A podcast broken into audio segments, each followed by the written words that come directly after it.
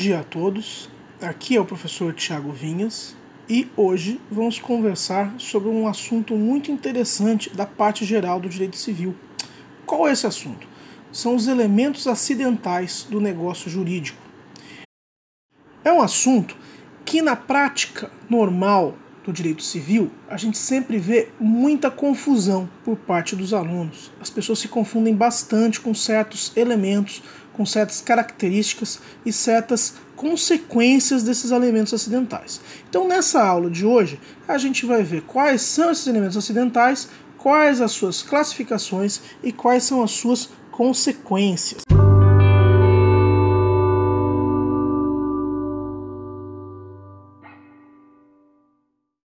Então, para começar a nossa aula, introduzindo os primeiros conceitos, né, o que, que seria negócio jurídico, cujos elementos acidentais a gente vai tratar nesta aula, neste podcast. Bem, para o Flávio Tartucci, negócio jurídico é toda ação humana de autonomia privada com a qual os particulares regulam por si os próprios interesses, com uma composição de vontades e esse conteúdo tem que ser lícito. Bem, então, negócio jurídico é essencialmente qualquer acordo de vontades entre as pessoas. Você pode ter aí um contrato, um testamento, o próprio casamento é um negócio jurídico. Bem, os elementos acidentais, então, são acrescentados para o negócio jurídico para modificar pelo menos uma de suas consequências.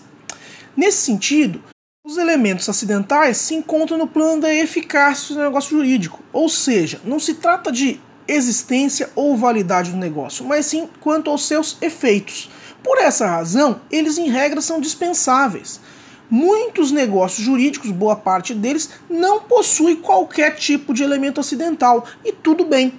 Mas quando eles existem em um negócio jurídico, eles vão afetar os efeitos que são produzidos por esse negócio jurídico. Então, com a presença desses elementos, se houver algum tipo de vício, algum tipo de problema, o negócio jurídico inteiro pode ser considerado nulo. Bem, então quais são esses elementos acidentais do negócio jurídico? A gente tem três previstos no Código Civil: a condição, o termo e o encargo. A gente vai ver cada um deles neste podcast. O importante é lembrar que, na prática, quando a gente fala em elemento acidental do negócio jurídico, na prática o que a gente vai ver são cláusulas de um contrato. Então, quando você, na sua prática como advogado, for avaliar, analisar um contrato, você vai ver essas cláusulas, esses elementos acidentais, que podem ser termo, condição ou encargo podendo ocorrer ou não. Então vamos começar com o primeiro deles, o primeiro desses elementos que é a condição. A condição ela é definida pelo artigo 121 do Código Civil, de acordo com o qual se considera uma condição a cláusula que, derivando exclusivamente da vontade das partes, subordina o efeito do negócio a um evento futuro e incerto. Então, qual é a consequência principal da condição? O efeito do negócio jurídico depende da ocorrência de um evento futuro e incerto. Foquem nisso, incerto. Isso que é importante para a gente diferenciar no futuro aí a condição do termo. Então, como funciona? Você vai subordinar os efeitos, as consequências de um negócio, ou seja, por meio de uma cláusula contratual, à ocorrência de um evento que seja futuro e incerto. A futuridade é importantíssima. Porque se o acontecimento previsto já ocorreu quando da celebração do negócio, não existe condição alguma. O negócio jurídico vai produzir efeitos normalmente. E se não tem mais como ocorrer, dada a incerteza que é necessária para se configurar uma condição, então sequer há negócio. Bem, qual é a classificação mais importante quando a gente fala de condição? Existem muitas outras classificações, mas elas não são tão importantes assim. Então, a mais importante que ninguém nunca pode esquecer é a classificação quanto aos efeitos da condição. As condições podem ser suspensivas ou resolutivas. Com a condição suspensiva, o negócio ele fica pendente enquanto não se verifica a sua condição. Se ocorrer a condição, o negócio jurídico se implementa. E se não ocorrer a condição, o negócio jurídico acaba se frustrando. Ele não vai produzir efeitos. Então, o exemplo clássico que sempre se dá, e com isso todos vocês vão conseguir entender, é a seguinte condição: se chover amanhã, eu te pago 100 reais. Ora, vai chover amanhã? Não sei, pode ser que chova. Se chover, eu pago 100 reais. Se não chover, eu não pago 100 reais. O evento é futuro, amanhã, e incerto, se chover. Daí a gente vê que a condição suspensiva ela é qualificada, ela é identificada pela, por essa palavrinha, se. Se chover amanhã, eu te pago 100 reais. Se não chover amanhã, eu não te pago 100 reais. A outra condição é a condição resolutiva. Pela condição resolutiva, o negócio jurídico vai produzir efeitos enquanto não se verifica a condição. Então, o evento futuro e incerto não ocorre. Qual que é um exemplo bom de condição resolutiva? Enquanto você não tiver um salário de 10 mil reais, você pode morar na minha casa. Vocês veem que a palavrinha-chave para se identificar uma condição resolutiva é enquanto. Enquanto você não tiver um salário de 10 mil reais, você pode morar na minha casa. Ou seja, enquanto não ocorrer esse evento futuro, o salário de 10 mil reais que ainda não ocorreu, e incerto, porque pode ser que a pessoa nunca tenha um salário de 10 mil reais, a pessoa vai poder morar na minha casa. Logo, condição suspensiva, o negócio fica pendente e não produz efeitos enquanto não se verifica a condição. Enquanto que na condição resolutiva, o negócio já vai produzindo efeitos, enquanto não se verifica a condição. Lembram no começo da aula quando eu disse que dependendo das características do elemento acidental, isso poderia afetar até mesmo a validade do negócio jurídico a qual a condição, o termo o encargo está subordinado. Bem, então agora a gente vai abordar justamente essa relação. Quando que a condição ela é lícita, ou seja, quando que ela pode ser colocada? De acordo com o artigo 122 do Código Civil, sempre vai ser considerada lícita uma condição que não é contrária à lei, à ordem pública ou aos bons costumes. Isso é óbvio, porque dentro do privado, tudo que não é contrário à lei é permitido.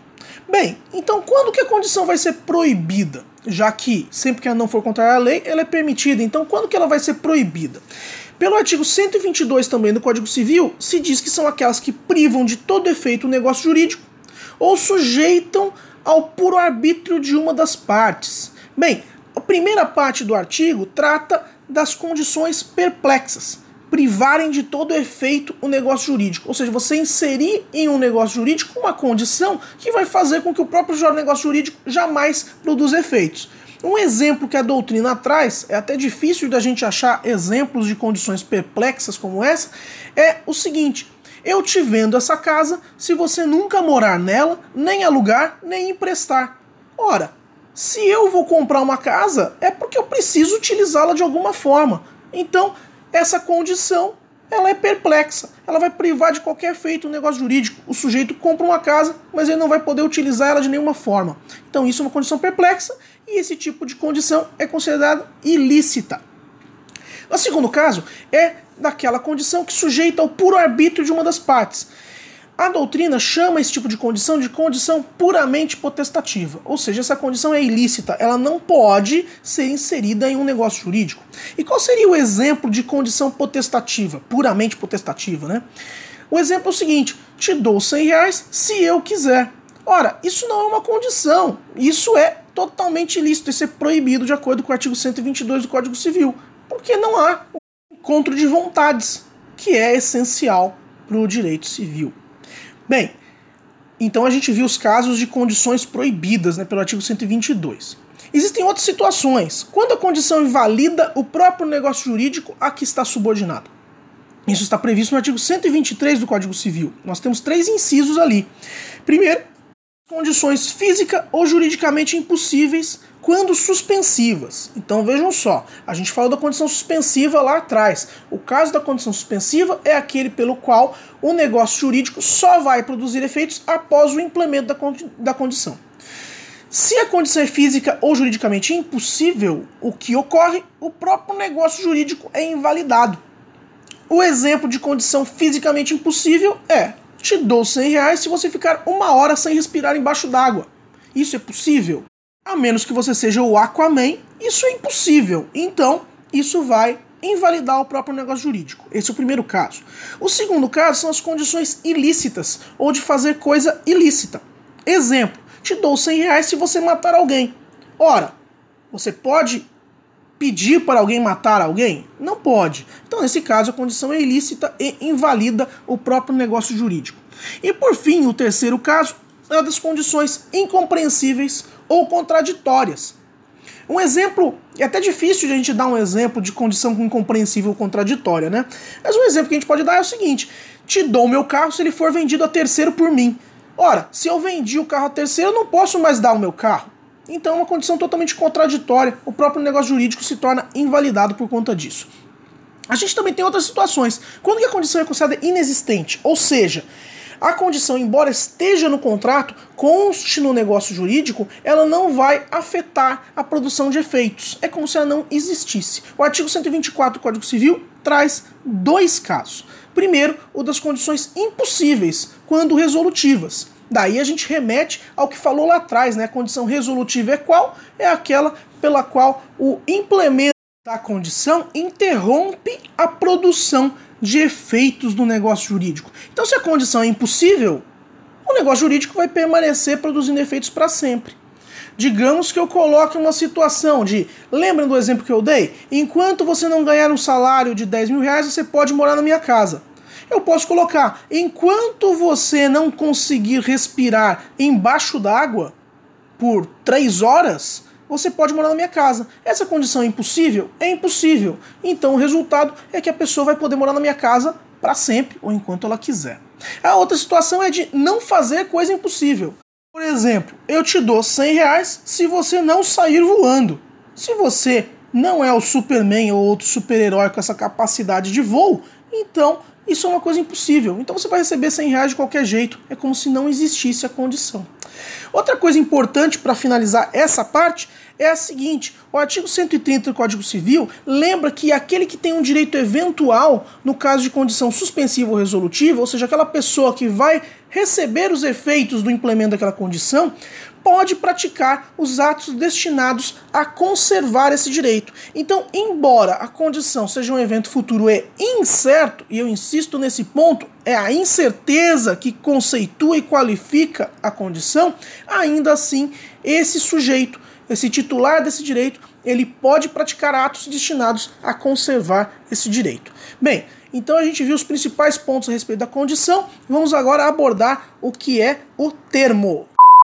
No caso do termo, a eficácia do negócio jurídico fica subordinada à ocorrência de um evento futuro, da mesma forma que a condição, mas certo. Então a palavrinha-chave do termo é o quando. Quando a gente fala em quando, obviamente a principal situação que ocorre na nossa cabeça é data. O que, que é certo, que vai acontecer no futuro? É uma data, o dia 30 de setembro de 2020 o dia 8 de outubro de 2500. São datas que vão acontecer. Pode demorar mais, pode demorar menos, mas vão ocorrer. Então são eventos futuros e certos. Pode ocorrer também de um evento ser futuro e certo, mas se tratar de uma data incerta. Certas coisas podem ocorrer, vão ocorrer, certamente ocorrerão, mas não sabemos quando. O exemplo mais patente disso é a morte. Todos sabemos que vamos morrer, a gente não sabe quando. Por isso que o testamento é um negócio jurídico sujeito a termo. Porque a pessoa, o sujeito, elabora o testamento e ele só vai produzir efeitos após a morte dele. Mas quando vai se dar a morte do sujeito? Não sabemos. Mas é um evento futuro e certo. Não existe ninguém imortal. Bem, então esse é o caso do termo. O termo vai subordinar o negócio jurídico à ocorrência de um evento futuro e certo. Quais são as modalidades do termo? O termo pode ser inicial, que vai ser o início dos efeitos, e o termo pode ser final, que é quando se dá a eficácia resolutiva de um negócio jurídico. Então, se eu coloco um termo inicial em um negócio jurídico, normalmente a data de assinatura de um contrato, quando eu assino um contrato, a partir de tal data começa a produzir efeitos. Isso é o termo inicial. E se eu coloco que os efeitos do contrato se encerrarão na data tal, a data X, você tem um termo final. Você pode dizer de uma maneira mais chique, né, em latim, que o termo inicial é o dies a quo e o termo final é o dies ad quem. O artigo 131 lembra uma questão interessante que acaba fazendo com que se diferencie o termo inicial da condição. O termo inicial, de acordo com o artigo 131 do Código Civil, estabelece que o termo inicial suspende o exercício, mas não a aquisição do direito. Ou seja, você não pode exercer, mas o direito já é seu. Ao contrário da condição. Na condição suspensiva, você não tem nem a possibilidade de exercer, nem se pode dizer que você adquiriu o direito. E por que isso, gente? Porque a condição é um evento futuro e incerto que faz com que o negócio jurídico produza efeitos. Pode ser que não ocorra. Então não se pode dizer que o sujeito, o negociante, já adquiriu o direito. Mas o termo, ele é um evento futuro e certo. Sendo certo, vai ocorrer. Então o direito do negociante já existe. Bem, existe também uma diferenciação básica entre termo e prazo. Muitas vezes as pessoas confundem, acham que é a mesma coisa. Não é. O termo, como eu disse, pode ser inicial ou final. Uma data inicial, uma data final, ou a data da morte de alguém, enfim, é um evento futuro e certo. E o prazo é o lapso temporal entre o termo inicial e o termo final, ok? Então, com isso, a gente encerrou a parte de termo e a gente entra na última parte do nosso podcast, que é o encargo. Normalmente, para se definir o encargo, os nossos alunos ficam meio engasgados, né? Porque a condição subordina a produção de efeitos no negócio jurídico a um evento futuro e incerto. E o termo subordina a produção de efeitos no negócio jurídico a um evento futuro e certo. E o encargo? Quando a gente pergunta, as pessoas engasgam, né? Porque o encargo não está dentro desse, dessa dualidade entre condição e termo. O encargo ele traz um ônus relacionado a uma liberalidade. As expressõezinhas relativas a encargo são para que, para o fim de. Quando você faz uma doação, lavra um testamento ou um legado, você pode impor uma tarefinha para o negociante. É aquele velho exemplo. Eu te dou uma casa, desde que você coloque um abrigo para gatinhos no fundo da casa. Isso é um encargo. Pelo artigo 136, o encargo não vai suspender nem a aquisição nem o exercício do direito. Então, se eu celebro um negócio jurídico com o encargo, o negociante vai automaticamente adquirir e exercer esse direito de imediato, ao contrário da condição e ao contrário do termo. Bem, para finalizar, o que é importante a respeito do encargo? Primeiro, que o encargo ilícito ou impossível é considerado inexistente se eu peço como um encargo, como uma tarefinha, esse ônus em uma doação ao testamento, algo que seja impossível da pessoa fazer, esse encargo é tido como inexistente. Agora, se esse encargo for o motivo determinante do negócio jurídico, então teremos a nulidade de todo o negócio jurídico ok? Então, com isso, a gente encerra aí essa primeira aula de direito civil do nosso podcast Direito em Temas, em que a gente analisou os elementos acidentais do negócio jurídico, a condição, o termo e o encargo. Espero que vocês tenham gostado. Bom dia e bons estudos.